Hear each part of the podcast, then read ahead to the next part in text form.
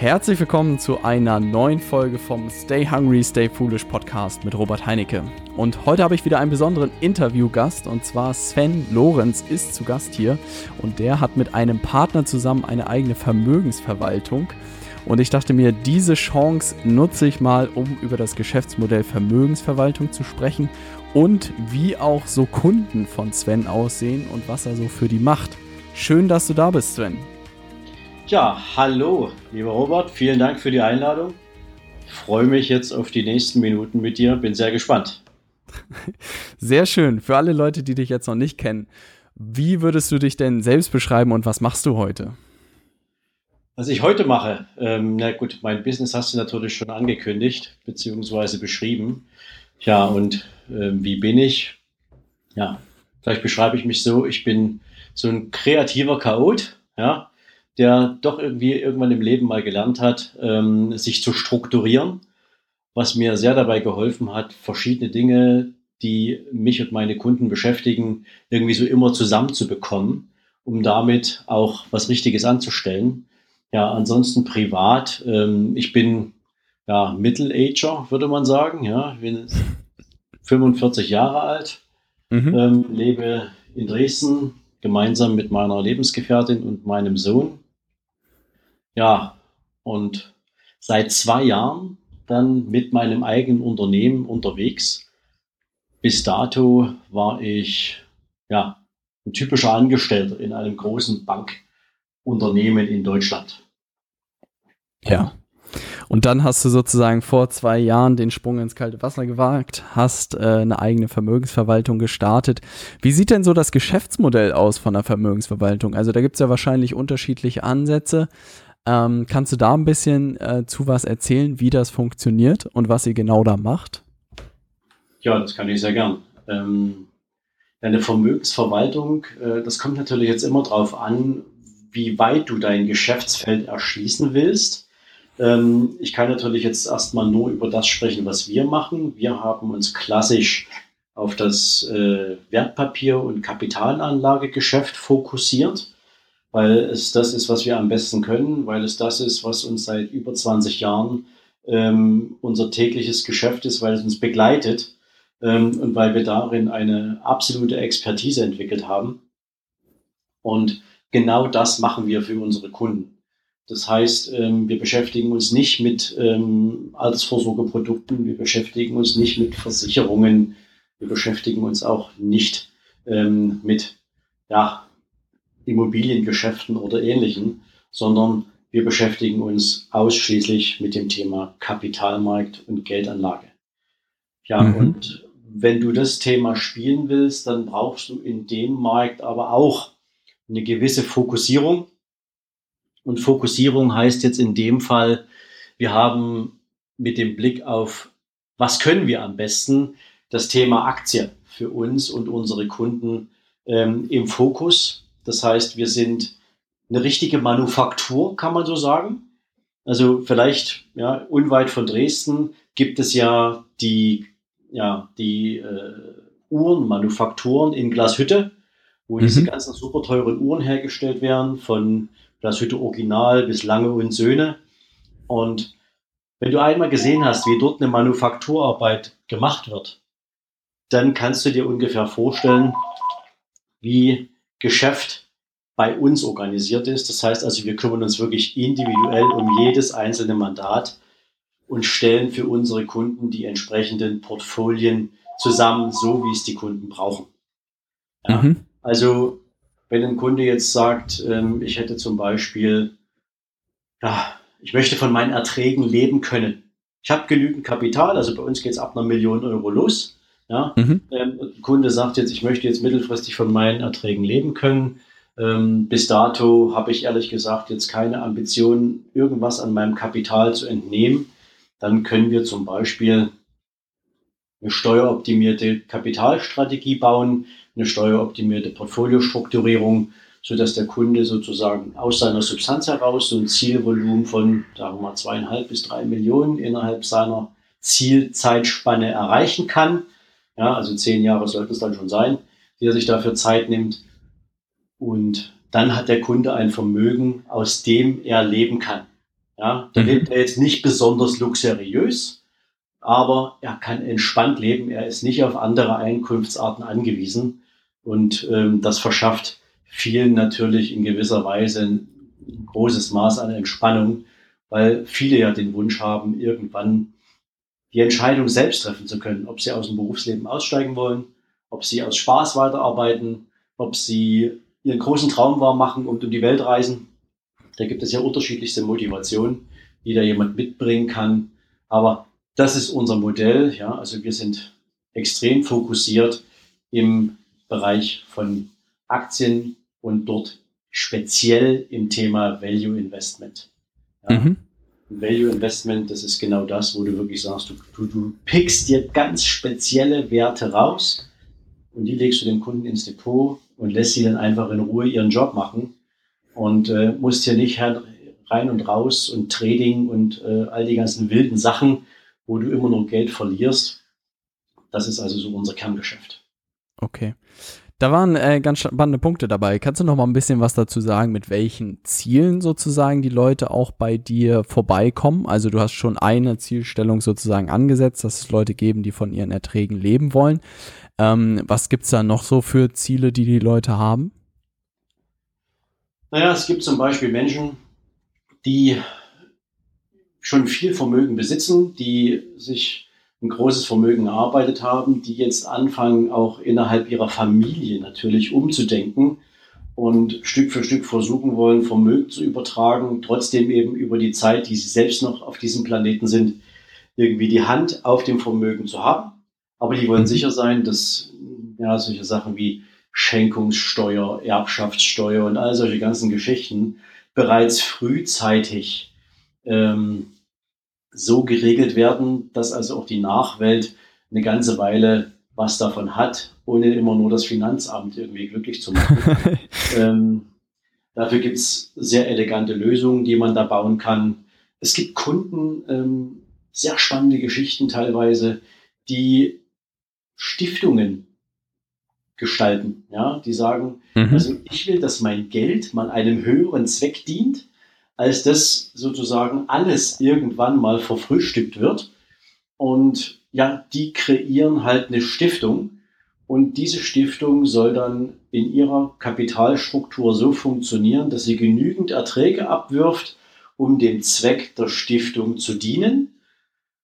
Ja, da gibt es unterschiedlichste Motivationen. Da gibt es Stipendien zum Beispiel, die über solche Stiftungen entwickelt werden können. Da gibt es ja, Pflegeeinrichtungen, die jedes Jahr daraus eine Spende bekommen. Ähm, also solche Sachen, wo einfach der gemeinnützige Zweck für den einen oder anderen Anleger über dem privaten Konsum steht.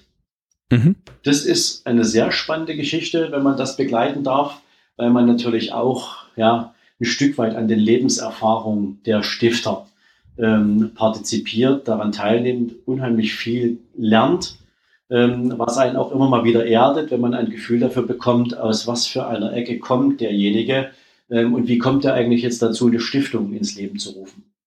Also mhm. sehr, sehr spannend.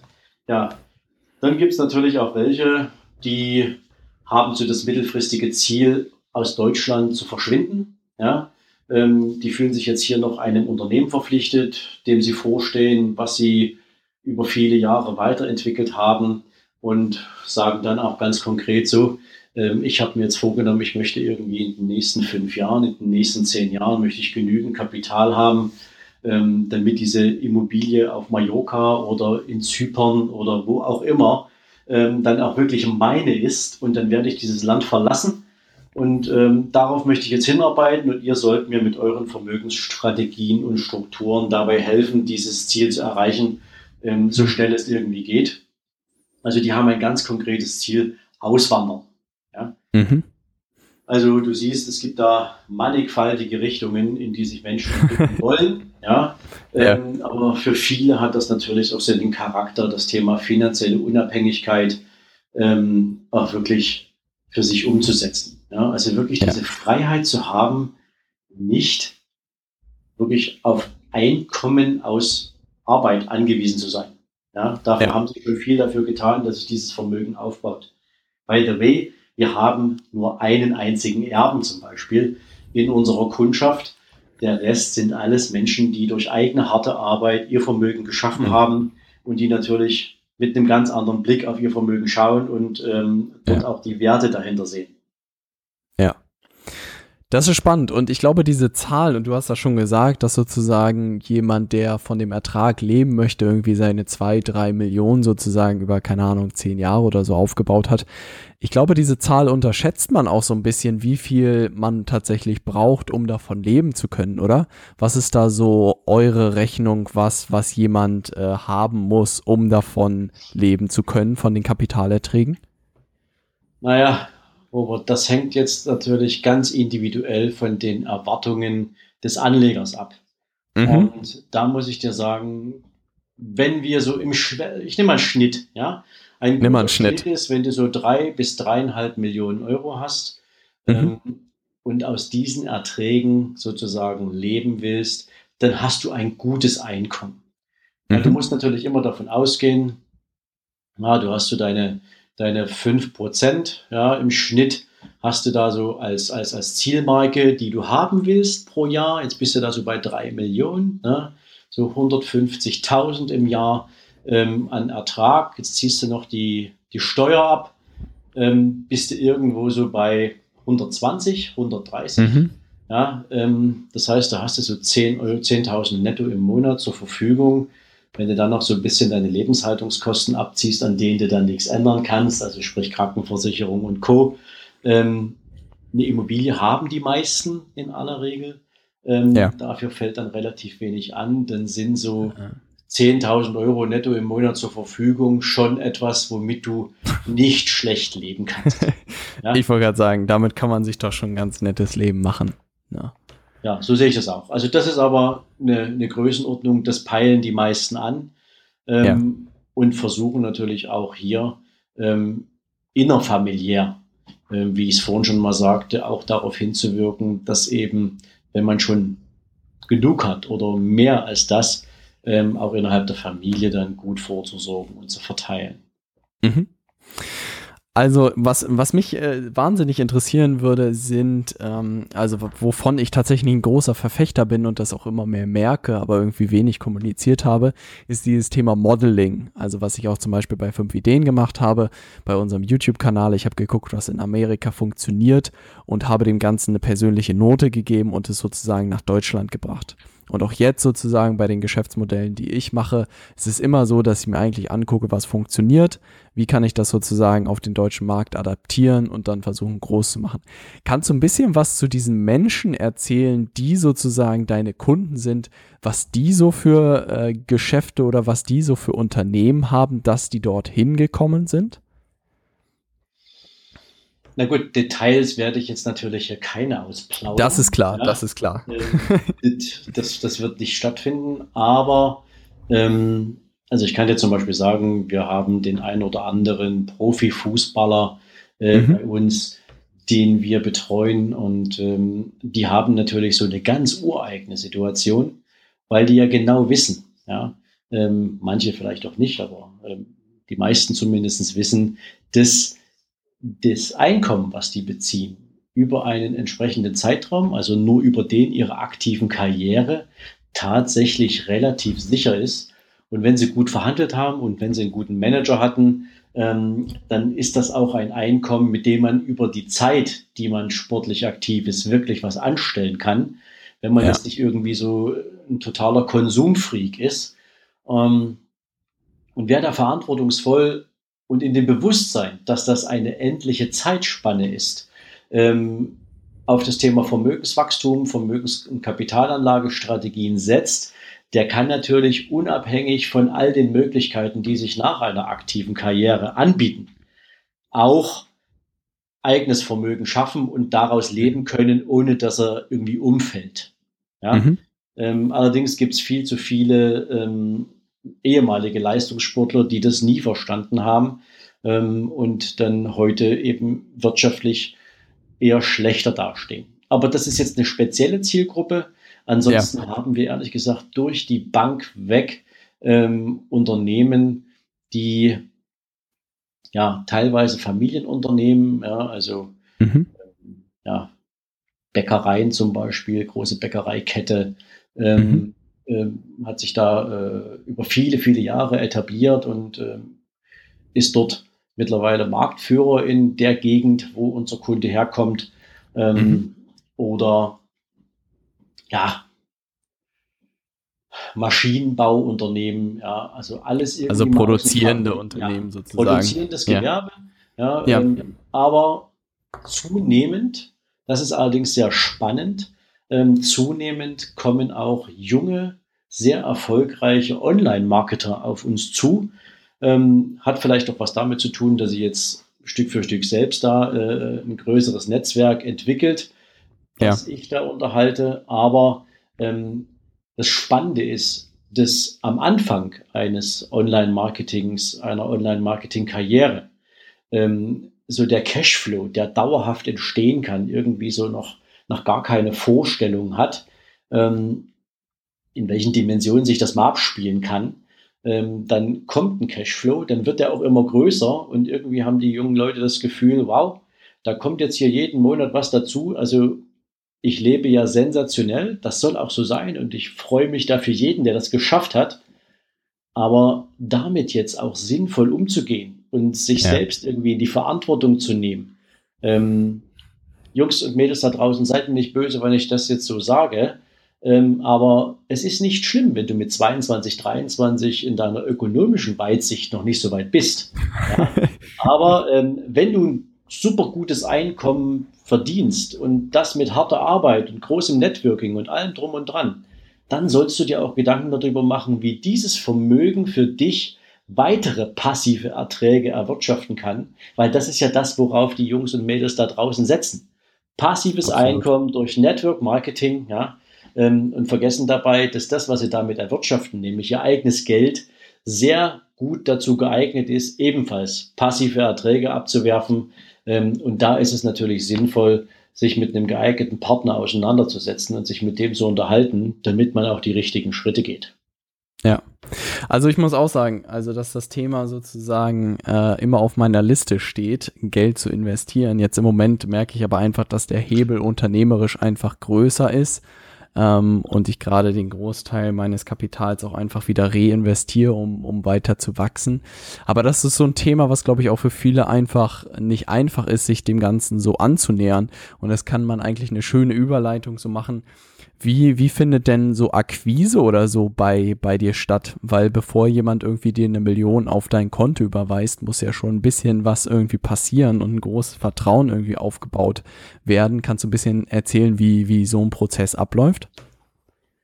Ja klar. Ähm, also Akquise, ich, ich spreche jetzt mal vom Anfang, ähm, mhm. als wir mit unserem eigenen Unternehmen auf, äh, als wir uns auf den Weg gemacht haben, unser Unternehmen äh, zu starten da hatten wir natürlich ein entsprechendes Netzwerk. Ja, also mein Partner mhm. und ich, die wir das gemeinsam machen, ähm, kommen aus, ja, beide aus der Bankenwelt. Allerdings haben wir uns dort nicht mit irgendwelchen Kunden äh, äh, ausgestattet, die wir in den Banken betreut haben. Da sind wir beide sauber geblieben in unserem Trennungsprozess. Allerdings ähm, baust du dir über die Jahre natürlich ein Netzwerk auf und dieses Netzwerk sorgt am Ende des Tages dafür, dass du Wertschätzung erfährst, wenn du deine ersten unternehmerischen Schritte gehst. Das war ganz verrückt. Ähm, viele von den Unternehmern, die ich kenne, die in meinem persönlichen Umfeld unterwegs waren, ähm, und da sind durchaus natürlich auch ein paar äh, sehr potente ähm, Kunden dabei, die haben gesagt, solange du bei der Bank warst, ja, wäre ich nie zu dieser Bank gegangen. Ja, ja. Das ist aber, das hat nichts mit dir zu tun, das hat einfach was damit zu tun. Ich möchte ähm, nicht mein Geld an der Bank hinterher schmeißen, die am Ende nicht zu schätzen weiß, was ich hier mitbringe. Hm. Aber ich habe mich sowieso die ganzen Jahre gefragt, wann du endlich mal was Eigenes auf die Beine stellst. ähm, und jetzt, wo es soweit ist, lass uns sprechen. Lass uns reden, weil das, was du hingestellt hast als Unternehmen, ist genau das, was ich mir wünsche. Und ich spreche da lieber mit dir drüber, weil ich weiß, du bist ein Experte, als dass ich mit, mit einem Banker spreche, wo ich ein halbes Jahr später den nächsten Banker vor der Nase habe, dem ich alles nochmal erzählen muss. Und die sich da irgendwie die ganze Zeit versuchen, gegenseitig auszustechen. Ja, ähm, das war eine sehr, sehr spannende Zeit, eine sehr, sehr spannende Erfahrung, weil damit hatte ich ehrlich gesagt nicht gerechnet. Und ein weiterer Schritt ist natürlich, dass du anfängst, in diesen Netzwerken auch noch nach Empfehlungen zu fragen. Ja? Mhm. Also wenn du einen guten Kunden betreust, dann fragst du ihn, wenn er zufrieden war, nach einer Empfehlung. Oder mhm. du lädst halt Kunden ein oder ja, Nicht-Kunden ein ähm, auf einen auf einen Vortragsabend, auf eine exklusive Veranstaltung an einem exklusiven Ort, wo äh, alleine schon die Tatsache, dort zu sein und ähm, ja, sich in der Umgebung von anderen Gleichgesinnten wiederzufinden, äh, ja, ein Hinweis darauf ist, dass das nichts Alltägliches ist. Ähm, dann nimmst du natürlich am Anfang ein bisschen Geld in die Hand, aber am Ende, wenn du so eine Veranstaltung dann auch mit Inhalt füllst und wenn die Menschen, die sich die Zeit nehmen, deine Veranstaltung zu besuchen, feststellen, da ist einfach mehr und ich möchte gerne ein persönliches Gespräch haben, dann wächst auch Kundschaft auf diesem Weg. Mhm. Ja, und ganz ehrlich, am Ende des Tages ist es auch Frechheit. Ja. Also, ich habe Menschen getroffen, ähm, den habe ich bei unserem ersten Kontakt gesagt, so und in einem Jahr bist du mein Kunde. Ja. Mhm. Und da haben die mich, hat er mich angeguckt und gesagt, das werden wir erst mal sehen, ja. Und ja, gekommen ist es so. Aber ähm, natürlich war da auch viel dazwischen und ähm, man ist ja noch mal Golf spielen gegangen miteinander. Übrigens, Golf spielen kann ich jedem Menschen empfehlen. Ja, ähm, ist nicht nur ein sehr erholsamer Sport, wo du mhm. viel Zeit an der frischen Luft verbringst, sondern das Klischee, ja, was viele zum Schmunzeln bringt, hat allerdings eine gewisse Wahrheit. Ja, Golf entspannt die Menschen so sehr, dass sie, wenn sie viereinhalb bis fünf Stunden miteinander unterwegs sind, auch nicht nur über private Dinge, sondern auch mal über geschäftliche Dinge sprechen. Und richtig gute Geschäfte machst du auch auf dem Golfplatz. Nicht ausschließlich, aber machst du auch. Zumindest bahnen sie sich da an. Ähm, also in Golfsport zu investieren, in Zeit auf dem Golfplatz, ist eine lohnenswerte Investition. Das ist tatsächlich sehr, sehr spannend. Also ich habe auch während meiner äh, Hochschulzeiten viel Golf gespielt und dachte mir auch, wie man da so über den äh, Platz läuft, über den Weg läuft, besser gesagt, ist schon sehr, sehr interessant. Und auch hier in Hamburg steht es immer wieder auf meinem Zettel. Äh, aber irgendwie saugt mich die Stadt immer wieder auf. Aber das ist schön zu hören, dass du das bestätigst, dass das ein interessanter Weg ist dafür. Ja. Definitiv, definitiv. Aber ähm, ich kann, ja. ich das einwerfe, ähm, Akquise ist natürlich trotzdem ein harter Sport. Ich will ja. jetzt auch damit nicht sagen, dass es uns immer leicht gefallen ist. Ähm, allerdings, und das ist dann am Ende auch wirklich entscheidend, was lieferst du eigentlich ab, wenn du den Kunden einmal vor der Flinte hast? Wenn du mit dem mhm. Kunden die ersten Gespräche führst, wenn du mit den Kunden zur Entscheidung kommst, dass sie sich von dir betreuen lassen, egal was du machst, aber das, was der Kunde mitnimmt, das Erlebnis, was er hat und so, wie er sich fühlt über die Zeit, die er miteinander verbringt, entscheidet maßgeblich darüber, wie bereit er ist, dich und deine Leistung auch weiter zu empfehlen, ohne dass du ihn fragen musst. Und das ist extrem wichtig. Also pflege deine Kunden, pflege deine Beziehung, ja, dann machst du nichts verkehrt. Ist es denn so, gibt es da eigentlich so ein Nachwuchsproblem in eurem Kundenstamm sozusagen? Ich gehe mal davon aus, was weiß ich, dass euer Durchschnittskunde vielleicht so über 50 wahrscheinlich ist. Ab wann machen sich denn die Leute irgendwie Gedanken über dieses Thema? Stehen dann die ersten so irgendwie Anfang 40 oder so oder Mitte 40 oder 50? Kannst du da so ein bisschen zu der Altersstruktur was sagen? Naja, ähm, ich hatte vorhin schon mal so einen kleinen Ausflug gemacht in die Richtung, na klar, wenn du gestandene Unternehmerpersönlichkeiten hast, die ja. ähm, entweder ein eigenes Unternehmen tatsächlich aufgebaut haben oder die ein Familienunternehmen in der zweiten, dritten, vierten Generation weitergeführt und entwickelt haben, ähm, dann sind die in aller Regel so ab 40, 45 finanziell in der Lage, sich über derartige Betreuungsaktivitäten beim Vermögensverwalter Gedanken zu machen. Mhm. Da sind auch einige dabei, die sind Angestellte und haben halt gutes Geld verdient. Ähm, aber in aller Regel bist du so ab 40, ja, kannst du davon ja. ausgehen. Hast du genügend berufliche Erfahrung gesammelt, um auch mit dem Verantwortungsbewusstsein und mit der Notwendigkeit im Kopf unterwegs zu sein, dass es sinnvoll ist, etwas zu tun. Mhm. Allerdings, und da knüpfe ich gern nochmal an, an dem Thema Online-Marketer, tut sich in diesem Markt gerade so viel. Und wer da wirklich clever ist, der hat natürlich auch ähm, wahnsinnige Chancen, relativ schnell, relativ viel Vermögen aufzubauen. Und Stück für Stück entsteht auch da eine gewisse Community, mhm. die sozusagen in ihrem Erfolg so bestätigt wird, dass sie sehr schnell zu dieser Gruppe der, ja, ich sag's mal, Handmade-Unternehmer, der gestandenen Unternehmer aufschließt. Und mhm. so kommst du dann am Ende durchaus auf einen guten Altersschnitt so von, von 40. Also wenn ich ja. vor 40 sagte, meinte ich natürlich so Einstiegsalter der, der richtigen Unternehmer, ja, also ja. richtig. Das, das, klingt jetzt irgendwie blöd, ja, das ist natürlich so nicht gemeint. Der traditionellen Unternehmer. Danke für die, danke fürs Beispringen, ja, genau das war damit gemeint.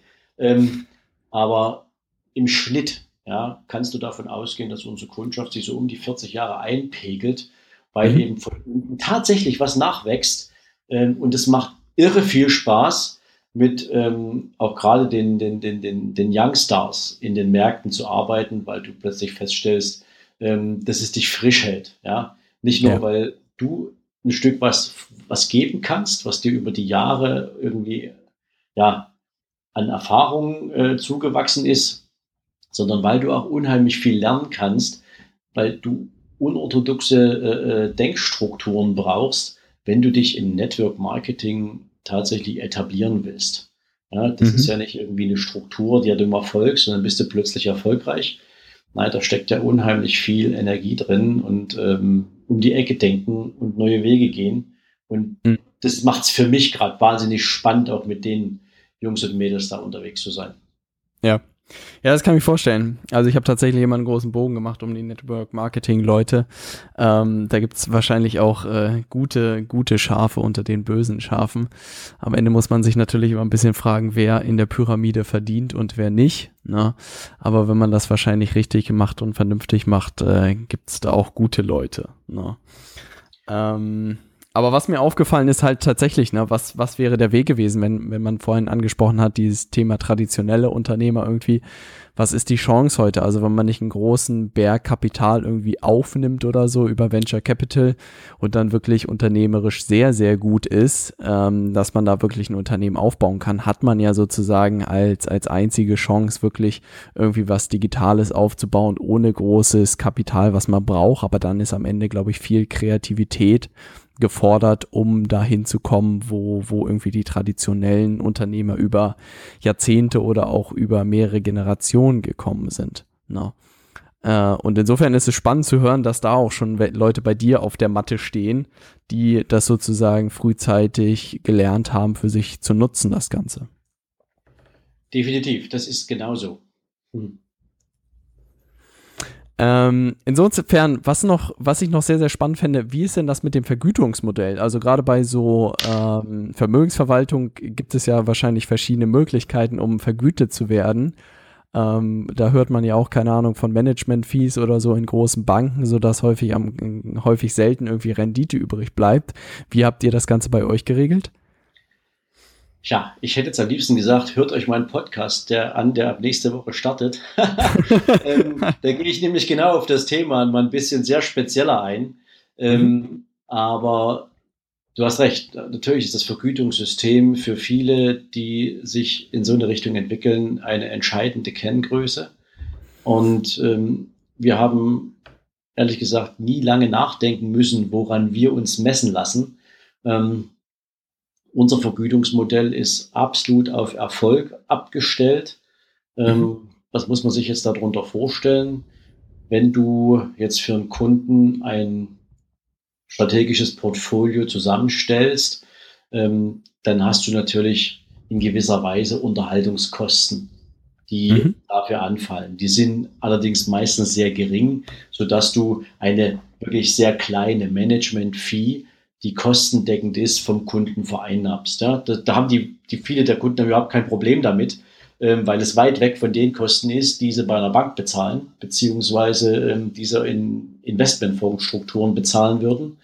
Ähm, da wir mit unseren Partnern auch ähm, ja, kostenfreie Depotgebühren etc. oder Depotverwaltung organisieren, ähm, haben also unsere Kunden keine zusätzlichen Kosten außer dem, was wir echt an Management-Fee brauchen, um das sozusagen aktiv bedienen zu können. Aber es ist, ist sehr niedrig. So. Mhm. Ähm, jetzt kannst du natürlich fragen, wann verdient ihr wirklich Geld? Ja, wirklich Geld verdienen wir natürlich dann, wenn unsere Leistung stimmt. Mhm. Ähm, das heißt, wenn wir für unsere Kunden erfolgreich sind und für unsere Kunden sowohl Gewinne als auch entsprechende Erträge einfahren. Und äh, einfahren heißt jetzt in diesem Beispiel explizit realisieren. Ja, der eine oder andere kennt das vielleicht, ja, du rechnest am 31, guckst dir am 31.12. dein Depot an und stellst fest, du hast letztes Jahr eine Million investiert, ja, am 31.12. ist dein Depot bei 1,2 Millionen. Du freust dich über 200.000, aber die hast du eben nur theoretisch. Weil ja. Da sind Kursgewinne, aber solange du die Aktie nicht verkauft hast, sind sie halt nur Buchgewinne. Mhm. Und die meisten Vermögensverwalter in Deutschland, eigentlich alle, ja, kann man so sagen, rechnen auf den Buchgewinn ihre Gewinnbeteiligung ab. Also es gibt dann eine Partizipationsrate ah. in einer entsprechenden ja. Größenordnung und du sagst dann, okay, du hast jetzt 200.000 mehr, ähm, die hast du durch meine Beratung, die hast du durch meine Arbeit bekommen und darauf fällt jetzt ein, ein, vorher fest definierter prozentualer Anteil ab. Das kann dir natürlich dann aber passieren, dass du am 5. Januar dein Depot anguckst und weil irgendwie am, in den USA mal einer einen Husten bekommen hat, ähm, hast du jetzt irgendwie nur noch 1,1 Millionen drin. Das ist natürlich jetzt in dem Moment nicht so cool, weil es war ja nur ein theoretischer Wertzuwachs und auf den hast du halt ein paar Prozente abgedrückt. Wir machen das so, dass wir sagen, okay, du hast jetzt diese 1,2 Millionen, aber die sind eben von diesen 1,2 Millionen sind eben meinetwegen 150.000 vereinnahmte Erträge und Gewinne. Also wo man tatsächlich was mitgenommen hat, wo Verkäufe stattgefunden haben oder wo auf Ertragsebene Zuflüsse aufs Konto gekommen sind und der Gesamtwert des Kunden dann eben 1,2 Millionen ist. Und nur auf diese 150.000, die der Kunde jetzt effektiv mehr hat, auf die schreiben wir eine Rechnung, wo wir vorher mit dem Kunden vereinbart haben, in welcher prozentualen Verhältnismäßigkeit wir an diesem Erfolg partizipieren dürfen. Und das ist für die meisten ein echt fairer Deal, weil die sagen können, okay, da habe ich jetzt zumindest auf den Ertrag habe ich jetzt nicht das Risiko, dass irgendwas schief geht, sondern das ist echt verdientes Geld und da bezahle ich meine Rechnung auch sehr gern. Ja. Hast du halt Verstehe. halt, also ohne jetzt mit irgendwie mit Selbstlob unterwegs zu sein, aber ich habe es noch nirgendwo anders gesehen, dass jemand so ein Vergütungsmodell hat. Ähm, hat natürlich den großen Charme, dass du dich damit am Markt auch abgrenzt.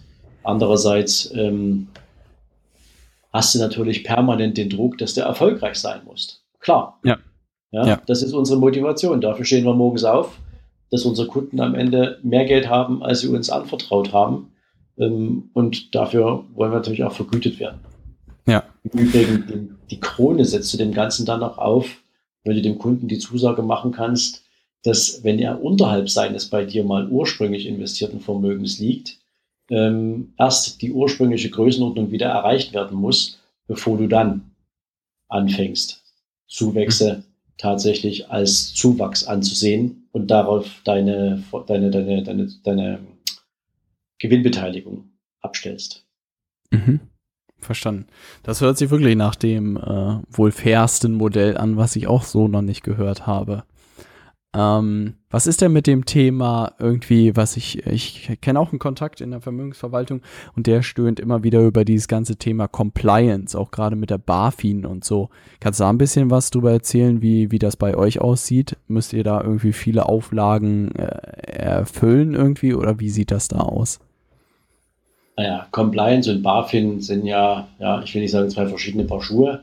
Mhm. Ähm, die Compliance muss natürlich dafür sorgen, dass du deinen Job richtig machst und dass das Unternehmen richtig aufgestellt ist und dass es sich im Rahmen der Gesetzgebung sauber bewegt.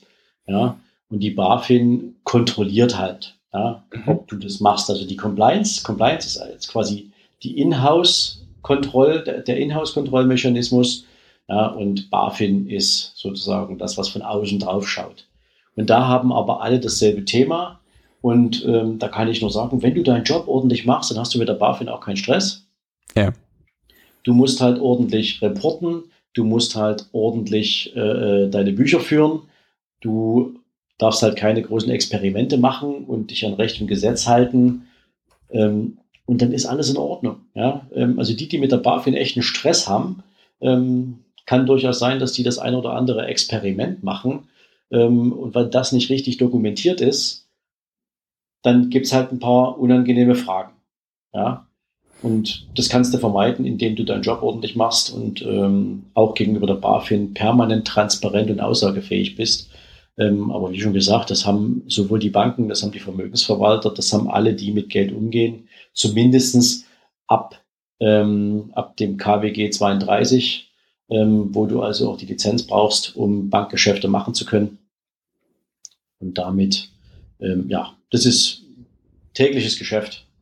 Ja, verstehe. Also, wenn man sich da an die Spielregeln hält, dann äh, sollte man da kein Problem haben. Ja, bei Geld machst du halt keine Experimente. Also zumindest, ähm, will ich mal so sagen, wer das probiert, der fällt halt bitterböse auf die Nase und ähm, das wird dann natürlich auch vom Markt ganz heftig äh, ja, bewertet. Absolut. Stimmt gutes, gutes Thema. Was ist denn so mit der Downside? Also wirklich, wenn ihr irgendwie die Rendite äh, pro Jahr irgendwie nicht halten könnt oder die irgendwie ins Negative rutscht, sozusagen kommuniziert ihr am Anfang dem Kunden, das kann immer passieren oder keine Ahnung, sichert ihr das irgendwie ab oder wie geht ihr mit dem Thema um, wenn gewisse, ich weiß nicht, ob man Ziele mit den Kunden, das hast du ja gesagt, vereinbart man, aber was passiert, wenn man diese Ziele jetzt nicht erfüllt? Wie, wie kommuniziert ihr das dem Kunden gegenüber? Naja, also du sprichst dann mit einem Kunden nicht nur einmal und sagst dann, ähm, so, ab jetzt wird alles gut. und, ähm, yeah. Es ist ja so, dass wenn du über ein Portfolio sprichst, was du aufbauen willst, wo du wirklich auf lange Sicht ähm, Zuwächse erzeugen willst, die du ohne das Eingehen bestimmter Risiken einfach nicht hinkriegst, dann musst du äh, das natürlich dem Kunden erzählen. Und unser Anspruch ist, dass wir von unserem Kunden nicht ein Ticket entgegennehmen, bevor der nicht wirklich verstanden hat, was wir tun und wie wir es tun. Und dass da auch entsprechende Risiken dabei sind. Und dass man aber eben auch nicht umfällt, wenn die Börse mal wackelt. Weil wir sind, wir stehen für langfristiges Investment, wir stehen nicht für Trading, wir stehen nicht für kurzfristige Chancen. Ja, ähm, das ist was für die, für die Spieler dieser Welt, die ähm, irgendwie so ihren Ego-Trip fahren müssen wir wollen tatsächlich langfristig und solide investiert sein für unsere Kunden. Und da springen die natürlich, wenn es kurzfristig mal runtergeht, auch nicht gleich äh, aus dem Frack. Mhm. Aber du sagst natürlich am Anfang ganz klar, pass auf, wenn sich im Markt etwas bewegt, wenn sich etwas tut, dann kann das Auswirkungen auf dein Portfolio haben. Aber am besten, du guckst es dir nicht wirklich jeden Tag an. Wir sprechen einmal im Vierteljahr miteinander. Was hat mhm. sich getan? Haben wir jetzt Veränderungen vorgenommen? Warum haben wir die vorgenommen? Ähm, mit welcher Ausrichtung sind wir jetzt unterwegs? Und damit hast du aber in aller Regel so dieses ganze Thema eingefangen, wenn die Märkte sich mal verändern. Und mhm. wenn du tatsächlich im Aktienmarkt unterwegs bist, und das muss man so klar konstatieren, ähm, und du hast keinen langen Atem und du bist permanent dabei, irgendwie so dein Depot zu checken, dann muss ich sagen, lass es bleiben. Ja? Ähm, dann ist dieses Geschäftsmodell nichts für dich, dann wirst du auch keine Freude dran haben, weil du wahrscheinlich permanent hin und her gerissen bist, deinen Banker oder deinen Vermögensverwalter anzurufen und dem irgendwelche halbschlauen Tipps zu geben, warum jetzt plötzlich die Aktie raus soll aus dem Depot und warum jetzt plötzlich der rein muss. Ähm, ja. Ganz ehrlich, das ist natürlich auch was, ähm, das sind so nicht unsere Kunden. Ähm, aber, sorry, ich schweife gerade ab. verstehe ich, verstehe ich. Du hast die Frage gestellt, ähm, sagen wir unseren Kunden, dass sich Märkte bewegen? Ja, sagen wir. Mhm. Sprechen wir Kunden an, wenn wir jetzt bestimmte Entwicklungen sehen? Ja, machen wir auch. Unser mhm. Portfolio-Management ist von absoluter Qualität.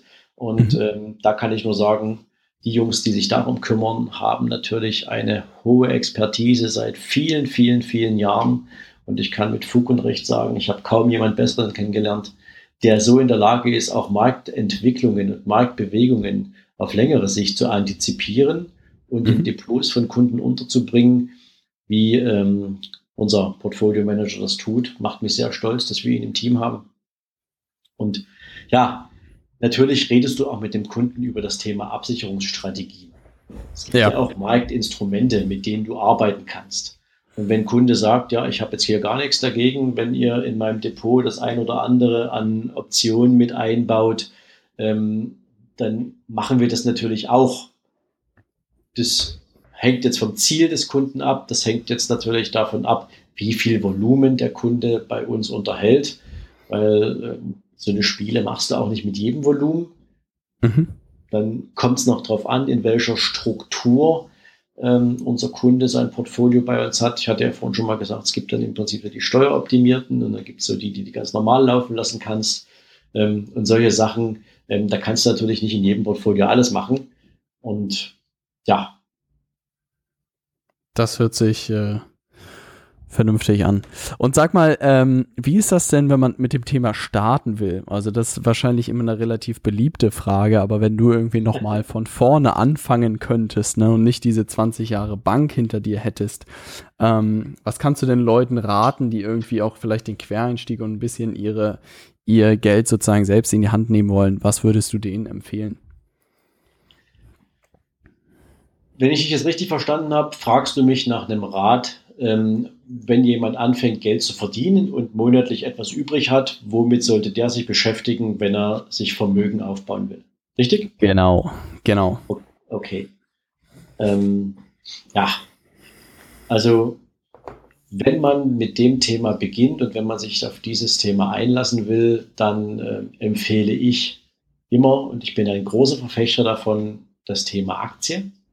Mhm. Ähm, jetzt ist es natürlich so, wenn du da irgendwie mit 150 Euro oder 200 oder 500 Euro im Monat anfangen kannst, dir was zur Seite zu legen, ähm, dann halte ich das äh, hier ganz getrost mit Bodo Schäfer, ja, der immer sagt, versuche irgendwie so die Hälfte von deinem Vermögen zu sparen oder von deinem Einkommen zur Seite zu legen.